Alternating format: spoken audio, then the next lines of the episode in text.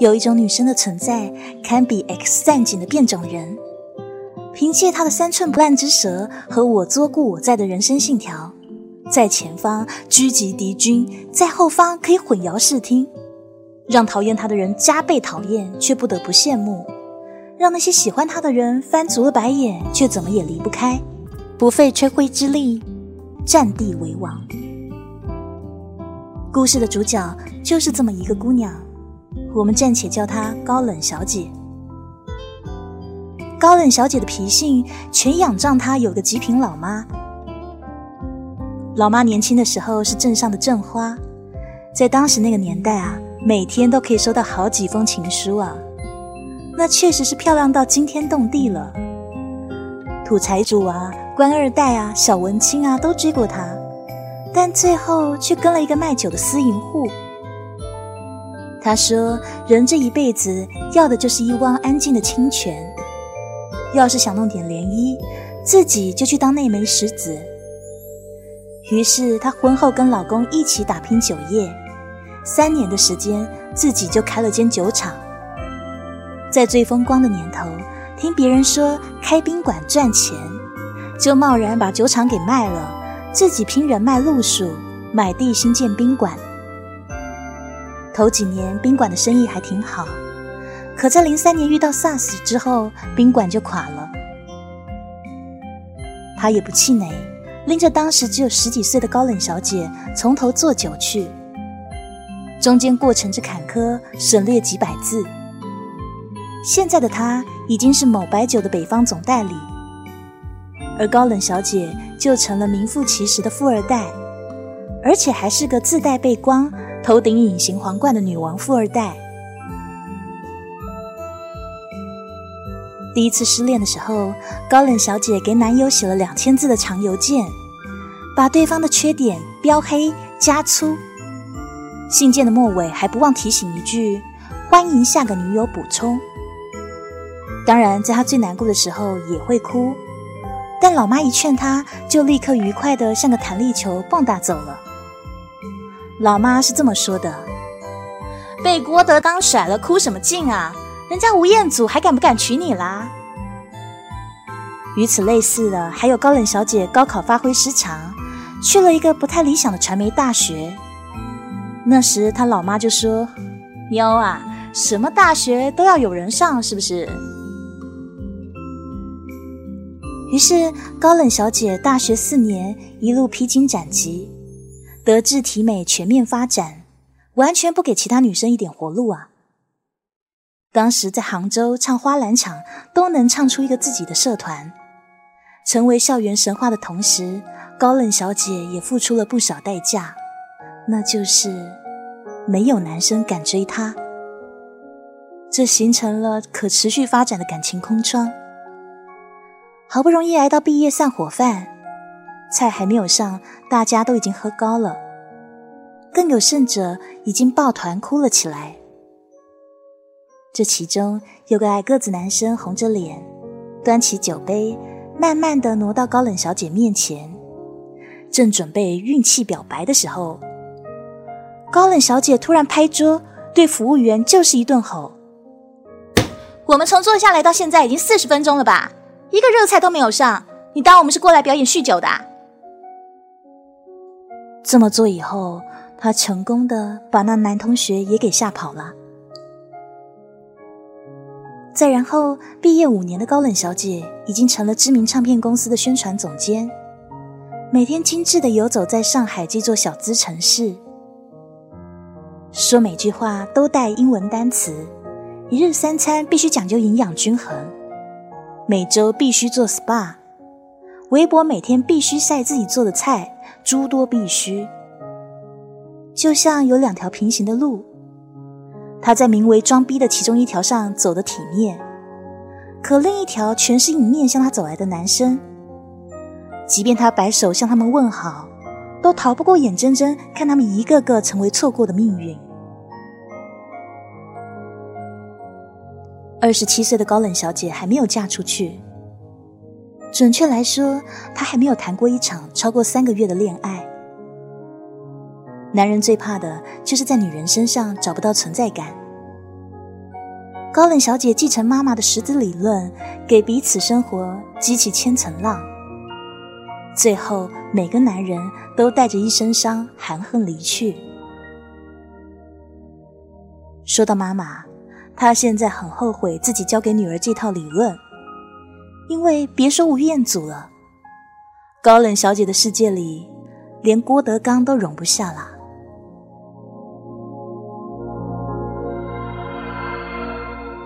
这事情变得有意思起来，是因为一个专辑企划会。老板给了 KPI，公司今年要重推几个签约的新人，所以从专辑收割阶段，高冷小姐就要全程参与。这一次的企划会，除了高冷小姐以外都是男的，在座还有两个专程从台湾赶过来的制作人。等他用惯常的客套微笑寒暄以后，立刻像一座雕塑，坐在人堆外静默不语。在场的男人们都抽烟，于是整个会议室烟雾缭绕。那两个台湾人坐在一起，其中有一个长得很像《Gossip Girl》里面的 Net，这也是让高冷小姐全程冷面不语的最大诱因。虽然她孤傲的像是一只不会分泌多巴胺的怪物，但仍然抵挡不住强大的男性荷尔蒙袭击。在任何靠颜值取胜的男人面前。一定会有女人留灯的。这一次，高冷小姐开了激光灯，烟雾中，高冷小姐用余光一直打量着高仿 Net，直到对方从烟雾中伸出手，朝她右边指了指，高冷小姐才抹掉嘴角的口水，傻愣愣的把桌上的矿泉水递出去：“是要烟灰缸了。”那个一直坐在 Net 旁边抱着吉他的另一个台湾人打岔道，弄得场面好不尴尬。在这之后，高冷小姐与高仿 Net 有过几次眼神交流，双方都带着电符。高冷小姐默默转动了一下自己的隐形皇冠，直觉八九不离十。等会议结束后，看见微博提示一位新粉丝。他就冷笑了一下，好像终于收复了觊觎已久的城邦。那个时候，微信还没有开发出来，微博是时下最火的交流工具。自从那个台湾人加了他的微博以后，高冷小姐就进入高级装逼模式，随时等着对方第一条评论、第一封私信，敌不动我就不动。不过，对方微博就十条，还都是转发。一周了都没有动静，于是他开始每天刻意的发了很多自拍照，上班的套装 look，回家的睡衣 look，连敷个面膜都要让人知道长什么样。终于，他迎来了对方第一封私信的时候，高冷小姐都快哭了。因为那个人问：“你是有开网店吗？好多衣服和面膜。”嘿嘿。高冷小姐一看，感觉自尊心严重受挫。她想：“嘿，你妈个头啊！有见过那么漂亮的卖家吗？”虽是义愤填膺，但她还是敲下一行字回了过去：“没有啦，害羞。”很漂亮。我是上次在你们公司会上要烟灰缸的人啊。哦，好像有点印象。不过你是说衣服漂亮，还是人漂亮，还是说面膜漂亮啊？发完这一封以后，高冷小姐都想割腕自尽了。几封私信来回以后，他们正式拉开了微博恋爱的序幕。那个企划会的第二天，对方就回了台湾。他们隔着台湾海峡和陆地聊工作、聊八卦、聊政治，事无巨细，每天抱着手机取暖。好几次，终于聊到感情话题的时候，高冷小姐就巴不得对方露出男儿本色，发几个黄段子聊骚一下。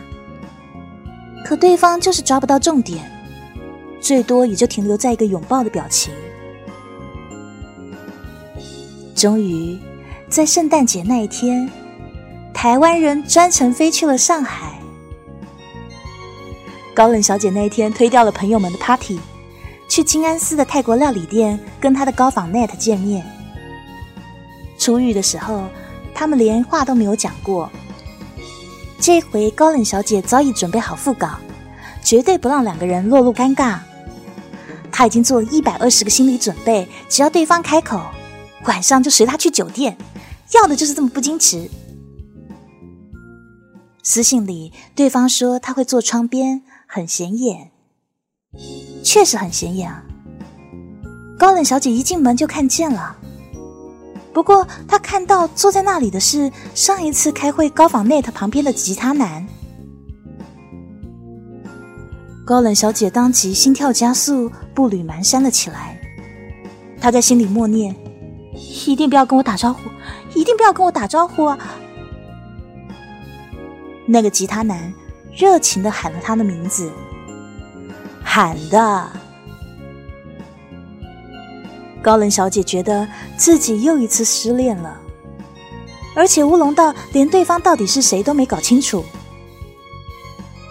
对她来说，那吉他男像是大学时连名字都懒得记的一个同学，或者是某个星巴克的职员，平凡普通，来不及走入自己视线范围半步，就被提前画了一个很大的叉。吉他男的微博没有放照片。而当初他确实向高冷小姐要了烟灰缸，他以为气话会上高冷小姐带电力的眼神是看向他的，就连后来收到高冷小姐娇滴滴的私信，他都肯定对方一定是对自己有意思的。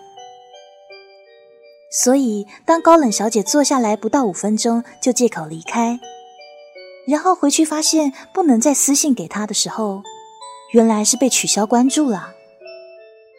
这吉他男就觉得异常的莫名其妙，打了几天电话未果，在他动身回台湾当天，高冷小姐发来一封私信，她说：“我受不了异地恋，就此别过吧。”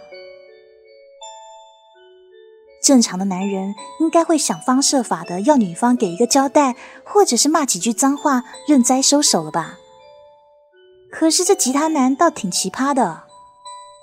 发不了私信，就在微博上放自己弹唱的视频，隔空献爱。这一唱就是一年。那一年，各大社交网站涌现了很多翻唱偶像，吉他男在众多老外和华裔中脱颖而出，靠几个简单的和弦唱他的原创，视频常常被各大网站分享。由于他的歌词都围绕着“不再联系”“我很想你”这些虐心的字眼，于是被网友冠上了各种狗血故事。当初的吉他男居然变成了悲情男神。当高冷小姐终于看到这些视频以后，她的心就软了，一面哭笑不得听那些藏着他名字的歌词，一面跟那些编故事的人吵架。有一次有点想念，想回头看看吉他男的私信，才发现当时一冲动都给他删了。说白了，全是寂寞使然。这一年，高冷小姐转行做了品牌公关。除了那一次乌龙的碰面，她跟吉他男再无半点交集。所有的一切都还是老样子。没有特别的人闯进他的世界，他的世界也仍然只容得下一个主角。当他辗转于饭局之间，靠酒精拿下一个个案子后，回了家，忍不住惆怅：“哎，这个年纪，卸了妆有皱纹，喝多了胃会疼，一个人住在 loft 里，上下楼梯都觉得踩不稳。”满世界的寂寞啊！闲来无事的时候，高冷小姐就翻出吉他男的视频看，每一个转音，每一个煞有其事的小动作，都让他忍俊不已。真是个呆到死的男人哎！吉他男保持着每个月两首歌的频率，高冷小姐也养成了固定听歌的习惯，但她从不留言打招呼。一来二去，时间又快进了一年。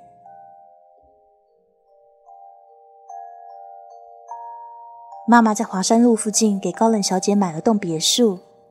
还破罐子破摔的呛她，说她，反正你这辈子嫁不出去了嘛，有大把时间可以在院子里面种种花、种种菜的啊，提前感受下你的老年生活吧。住进去的第一天，高冷小姐就被超强的地暖真的流了一晚上鼻血，没过几天，又因为胸部长了几颗肉瘤，到医院做了手术。动完手术那几天，他都惴惴不安的，总觉得自己的胸变小了。他嚷嚷着：“那破医生准是吸瘤子没吸准，把胸部的脂肪一起吸走了。”虽然是微创手术，但是伤口一动也会痛的。高冷小姐就乖乖的宅在家里刷微博、看剧，难得有这么安静的时候。偶然发现，不知道什么时候，微博客户端多了一栏未关注人私信。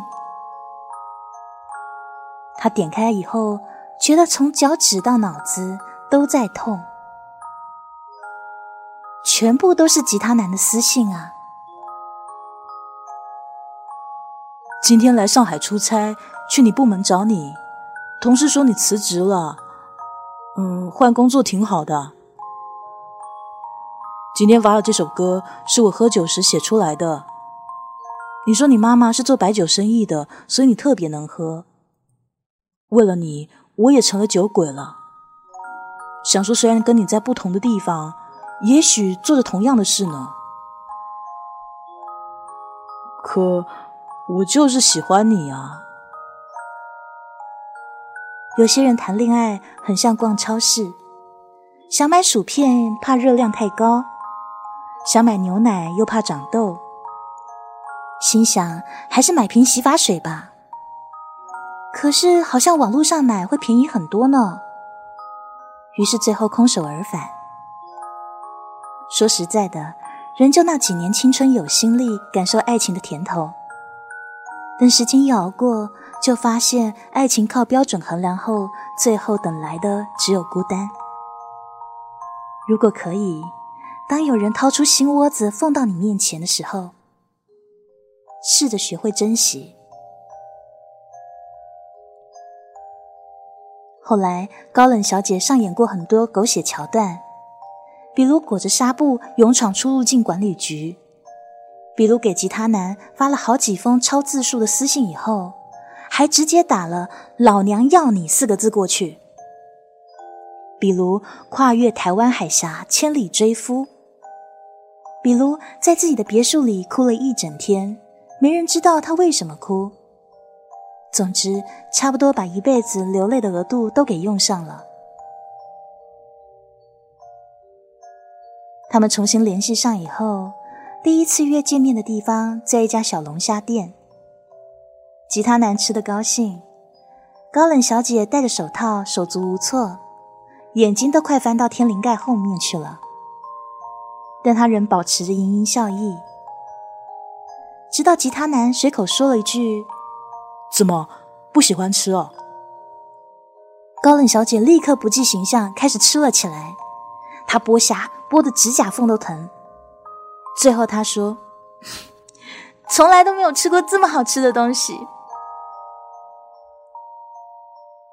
当初在那些未关注人私信里，吉他男发来的最后一封说。微博就这一点最好。我们总共发过的两千五百封私信，就算换了手机、更新了设置，也一直存在着。我很感激我拥有一段淡淡的感情，却是记忆里的最美好。书上说，刻意去找的东西，往往是找不到的。天下万物的来和去都有它的时间。上帝很忙，每天要安排那么多人相遇，他没时间等你茁壮成长，也没心思听你的温言软语。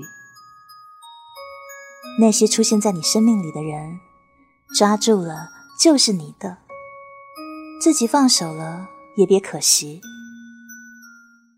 未来能给你更好的人。也能给你一辈子的孤单。反正山高水长，你还有那么多的时间可以嚣张。